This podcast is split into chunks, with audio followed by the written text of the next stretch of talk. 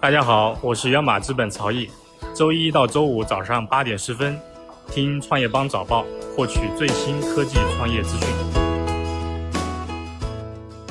一月二十三号，创业邦早报，欢迎收听创业邦早报。创业是一种信仰，科技创业资讯尽在创业邦。今天是二零一九年一月二十三号，星期三，我们一起来关注今天的重要讯息。华为回应美国将引渡孟晚舟，注意到相关报道，密切关注进展。针对美国将向加拿大提出引渡孟晚舟，华为回应称已经注意到相关报道，并将密切关注事件进展。华为遵守业务所在国的所有适用法律法规，包括联合国、美国和欧盟适用的出口管制和制裁法律法规。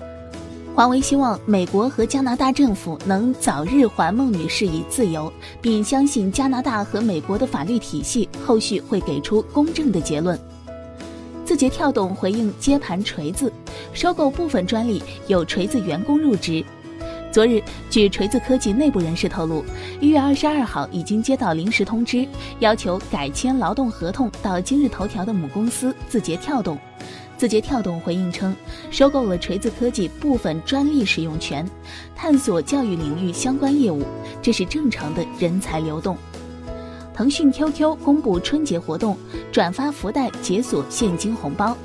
腾讯 QQ 公布二零一九新年活动，参加福气袋回家活动，赢取福袋后分享给好友，解锁现金红包和卡券宝箱。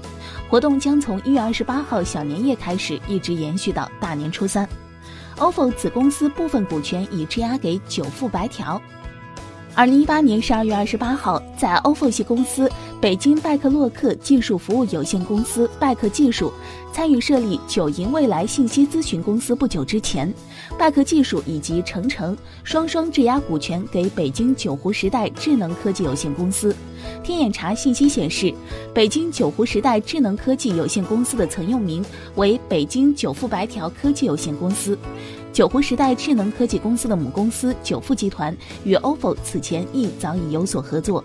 特斯拉否认与天津力神签署协议，收到报价但未处理。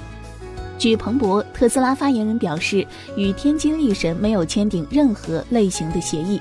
公司收到了天津力神的报价，但没有做进一步处理。午间路透社报道，特斯拉已经与天津力神签订了一项初步协议，为公司在上海的新汽车工厂提供电池。被曝裁员五万后，富士康称一季度仍有逾五万人招工需求。iPhone 代工厂商富士康昨日表示，今年第一季度在中国内地仍有逾五万人的招募需求。此前，日本日经新闻网站上周五曾援引多位知情人士的消息称，自2018年10月以来，富士康郑州 iPhone 工厂已裁减约五万名合同工。受 iPhone 需求低迷的影响，富士康去年12月营收为六千一百九十三亿新台币，约合二百零一点二亿美元。同比下滑百分之八点三，这也是自去年二月以来，富士康首次出现月度营收同比下滑。顺丰速运春节期间继续提供寄递服务，将加收资源调节费。